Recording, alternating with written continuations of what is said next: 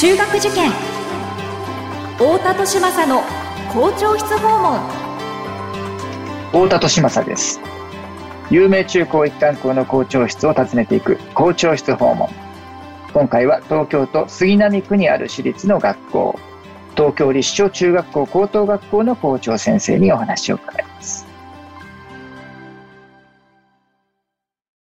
学校は個性で選ぶ時代入試も模試も出会いの場です。思考コードという新しい基準で子どもたちと学校の可能性を広げたい。私たちは首都圏模試センターです。太田利政の校長室訪問。文化放送ポッドキャスト QR 太田利政の校長室訪問。それでは東京立正中学校高等学校の校長梅沢達也先生にお話を伺っていきましょう。梅沢先生、よろしくお願いします。あ、こんにちは。よろしくお願いします。よろしくお願いします。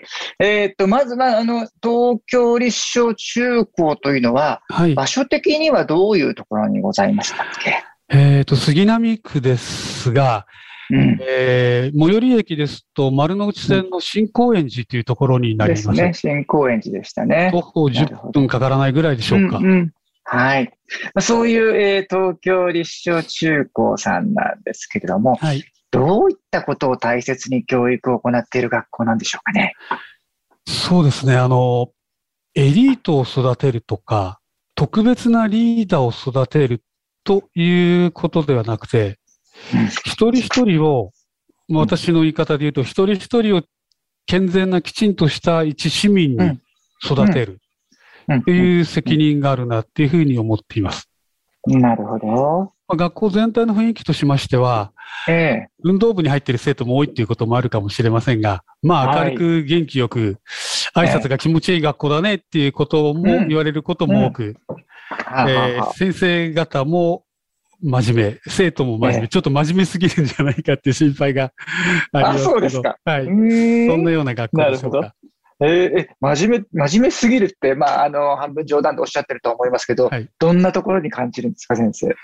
そうですね。生徒は、よく言えば、あの、素直でいいねっていうことになるんですけども、うん、その言ったことを入って、うん、言って行動するっていうことになりますけど、ただ私があの全校週、はい、毎週月曜日に全校週間あるので話しますけども、はい。うん、その、もうちょっと批判的に物事を考えるとか、えー、なぜだろうかっていうクエスチョンマークをつけて考えるとかっていうことをしていかないと、世の中にはみんな君たちのことをちゃんと善意で対応してくれる人ばかりじゃないのが悲しい現実であるっていうことを理解して、おかないといけないということで、そういったことに関しては、特に私からも再三再四、全校生ああ、そうですか。なるほど、なるほど。まあ、えー、素直で真面目で、まあ、ある意味おおらかでっていう、うん、えー、ところはいいんでしょうけれども、まあ、もう少しその世の中に対しての批判的な、えー、視点を、えー、持ってもいいんじゃないかというふうに先生としてはね、お感じになるところがあるということなんでしょうかね。ねはい、はい。ありがとうございます。まあ、そういった、えー、校風の、えー、東京立正さんなんですけども、まあ、そういう校風はですね、どのようにして作られてきたんでしょうか？まあ、歴史の部分とかですね、創立者がどんな、え思いで作った学校なのかとか、そういったことをお聞きしたいなと思うんですけれども。はい、えー、本校の母体が、まあ、すぐそばにあります堀之内妙法寺っていうお寺です。日蓮宗ですね。はい。それで日蓮上人の650、まあ、音期という記念事業として、うんえー、これは大正の終わりぐらいですかね。はい。堀之内妙法寺に五重の塔を建てるかというような、まあ、話も出たと。はい。時の岡田日記商人が、はい。その建物としてのそういう五重の塔っていう象徴物を作るのではなくて、うん。うん、人の心にこそ塔を建てようということで、その記念事業を教育に行こうと。で、はい、東京立正、まあ、立正工場って当時言いましたけども、の女子校を設立するに至り、それが昭和元年ですね。で、2年から実際に学校が始まると。今、立正工場と、えー、おっしゃられたのは、えー、立正高等女学校という、はい、えー、ことですよね。まあ、今でいうところの、まあ、中高一貫校に似てるような、えー、大体まあ4年から5年とかっていうのが、ねえー、当時ね、高等女学校という形でしたけれども、はい、えー、それができたのが、えー、昭和元年、1926年ということですね。はい、なるほど、なるほど。で、あのまあ、創立期の話になりますけども、はい。知識、技能は大切なんだけれども、はい。そうでだけではなくて、要するに、学は学ぶ方ですよね。学が大切なわかるんだけども、行動、行動が伴わなくてはいけないということで、学んだことをちゃんと実行する、実践するという学びでなくてはならない。はい。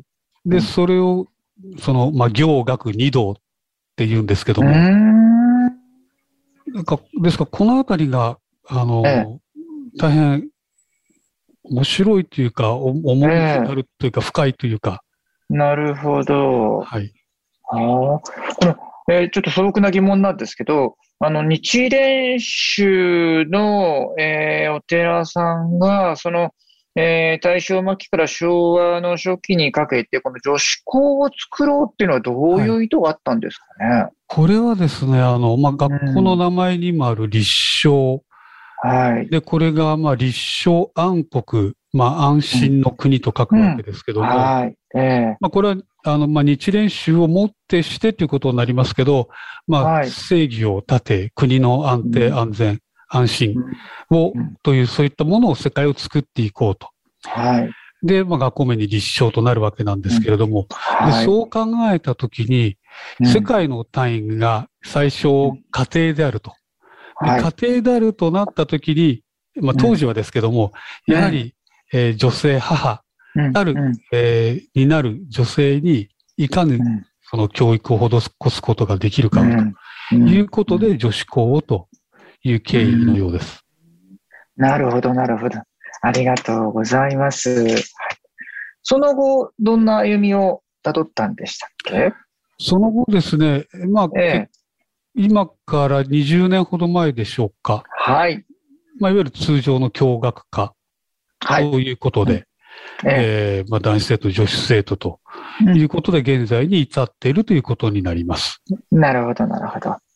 えー、っと、この戦後すぐに、えー、っと、中学と高校等ができて、はい、中高一貫教育を行っていながら、まあ、ずっと女子校だったところが、えー、2002年でしたね。えー、教学科をしてと、ねはい、えー、今に至るということですね。はい、わ、はい、かりました。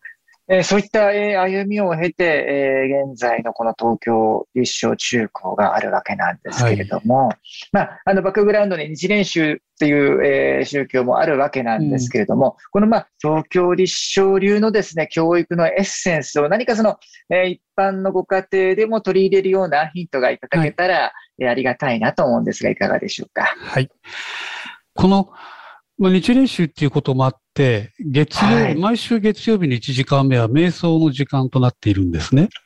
で、瞑想。月曜日1時間目が丸ごと瞑想なんですか、はい、えっ、ー、とですね、実はフルで瞑想50分じゃないんですけど、はい。あの、今のこんな状況でなければ全校生徒が、あの、行動に介して、はい。瞑想をし、そして、日蓮上人の残されたご遺文書まあ、残されたお手紙からの、はい、えー、こんな言葉を残されて、その意味はなんていうこの会があり、で、その後に、はい、あの、私が喋っていい時間をいただいているので、はい、まあ、そこであの、勝手に梅ちゃん先生の幸せになる授業だなど何度言って、言っているんですけども。あ、梅ちゃん先生なんですね。はい。まあ、みんな家ではきっと梅ちゃんって言ってると思いますが、生徒は。あ、そうですか。そこで、あの、えまあ、一つかなり私が時間をかけて、えー、うん、生徒たちにいろいろ話していることがあるんですけども、はい。先ほど、えーと、創立期の思いということで、はい、その心に塔を立てるというのがあり、うん。はい、教育理念は生命の尊重、慈悲、平和。で、さらに私が校長になってから、それをより具体化するためにっていうことで、5つの目標を掲げております。文武両道、うん、えー、全員レギュラー補欠は一人もいない。なるほど。挑戦と失敗を応援しよう。なぜを追求しよう。うんうん、教室から世界を変えよう。うんうん、というこの5つについてあるんですけども、はい。このところはその中でももうほとんどがなぜを追求するっていうことになってますね。なるほど最。最初の部分でね、今回あの先生もあのもっと批判的でもいいとか、はてなマークをつけてっていう、おっしゃってますけど、あそこがすごく今ね、先生の中で問題意識として終わりなわけですね。そうですね。で、これが、うんその、本当にこれ、一市民としてっていうことと直結しているようなことが、まあ、起きているわけで、はい。で、日々の先生方がそれをテーマにしていくというのはちょっと大変かと思うので、私が全体的に出しますけども、あとは授業の中で、はい、少しエッセンスとして入れてくれればいいなと思ってますが、はい。えー、ここのところは、まあもうずっとコロナに関すること、うん、それから最近はウクライナの、ロシアの侵攻に関すること、はい、それからまあその後、えー、最近では円安のこと。あ、円安ですね。はい。はい。うんこのあたりのことですね。はい。まあ、私が求めてるのは、えっ、と、なぜって考えてほしいので、うん、苦しいところとして私の答えを、私が持ってる答えを言ってしまうと、校長先生がああ言ってたよっていう話になるので、ですね。そうすると私があの、テレビと同じ役割をしてしまうっていう。ああ、なるほど。あるんで、そこがちょっと苦しいとこですが。池上彰さんになってしまってはいけないわけですね、先生がね。これのなぜっていうのを、あの、もうちょっと日々のところで行くと、はい、多分ご家庭でもって話になるんだと思うんですけど、うん、はい。あの、私も生徒と接するときにそうしてますし、先生方もそういったシーンを私よく見かけるんですけど、はい。生徒が何か自分の思うところだったり言いますよね。先生、うん、なんだとかかんだとか。うん、で、最初に、えー、オウム返しってよく言うじゃないですか。はい、ええ、ええ。うん、あ、何々くん、何々、何々、何々って思うんだっていう、同じことを言って返す。はい。これ非常に私大事だと思っていて、あの、生徒に対してもそうですし、自分の子育てでもそうでしたけど、はい。まずそれをすることによって、え生徒だったり子供だったりが受け入れられたっていう認識を持つところから、はい、えー、コミュニケーションのスタートの扉が開くと思ってるんですね。ええ。ー、で、そこで受け入れのアクションしてから話してる内容について、うん、え、なんでそう思ったの？っていうことなんですよね。で、多分、えー、だってこうだからっていうと、え、だってこうだからの、それってどうしてなの？もうちょっと教えてよ。っていうふうに、まあ行くわけなんですけど、実はこれで校長室を訪ねてきた生徒と1時間半ぐらい、なんでの掘り下げになって、生徒の方からも先生なんでですかっていうのをなんでの教えて、だいぶ深いところまで話がいったっていう。素晴らしいですね。こともありましたけど、で、その掘り下げ、まあどっかしらで終わるんですけど、えー、そのなんでだってことに僕はこうなんだとかっていうのを、どうリアクションしたらいいかっていうのですよね。だから、そのなんでが言えるっていうのはすごいと思うんです。うん、はい。ね、だからすすごいねっていう反応ですよね。だからそれが、あの、えいきなり何か話をしに来たときに、えー、でもさ、ってこうなってしまう。いきなり扉が閉まっちゃったっていう感じになって、ね、話が進まないんですね。うんうんうんうんうん。ね、そのついつい、特にまあ親なんかで自分の方が上の立場だとかね、導いてあげなきゃいけないみたいな、まあ、悪気はなくっても上から目線になってると、ついつい、はい、えー、評価者の視点になってしまって、でもさ、っていうね、意見をかぶせてしまうっていう、はい、えー、ことがあるかと思いますけども、ではなくて、一旦オウム返しをして、えー、そのまんまの言葉を返した上で、なんでそう思ったの？ね、えー、聞いてあげたりとか、逆に、えー、なんで？って質問されたら、そこにあの問いを立てたこと自体にすごいねっていうね、はい、えー、リアクションをしてあげたりと、で。そうやってお互いになんでなんでってやっていくと、お互いのその、えー、思考のその前提までたどり着くことできるんですよね。はい、あ、そう、そういう立場からものを考えたのね。あの、そういうところから、あ、その視点から見てたのねっていうふうなね、うん、えー、いうところが分かってくると、表面的に現れている意見が仮に違ったとしても、お互いのことが理解できるっていうことって、これ起こるんですよね。そうですね。ですから、あの、うん、まあ、特に幼いお子さんなんて、え、なんで、はい、なんでなんてよくあの、言われてもうるさいなっていうことって、あの、多分あると思うんですけども、はい、このなんでっていう欲求って非常に大事だと思いますね。うんうんうんうんうんうん。このなんでって言われた時にはね、あの、池上さんのあの、キーフレーズである、あ、いい質問ですねっていうね。そねね、その問いを持ったこと自体に、えー、一緒にね、感動してあげるっていう、うん、えー、ことが大事だというお話ですかね。まあ、そういう考え方の延長線上でということで、えー、はい、この度、これはちょっとご案内なんですけど、イベントのようなご案内なんですけど、えーはい、夏休みにですね、ええ。ー、現役の政治家の方が6名学校に来ていただけることになりました。うんうん、衆議院、参議院、あるいは、はい、まあ、市長の方とか、うん、ちょっと私が松下政経塾関係の方とのお付き合いがあるので、なるほど。で、大人ばっかりといろいろな議論をしていて、もう大人ばかりじゃダメだと。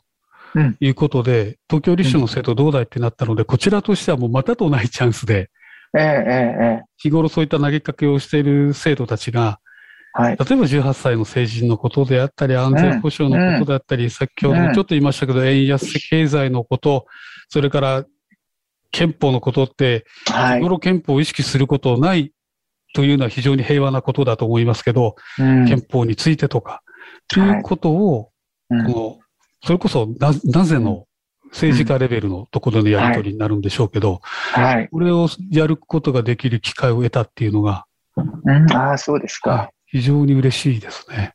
なるほど、なるほど。これ初めての試みなわけですね。はい。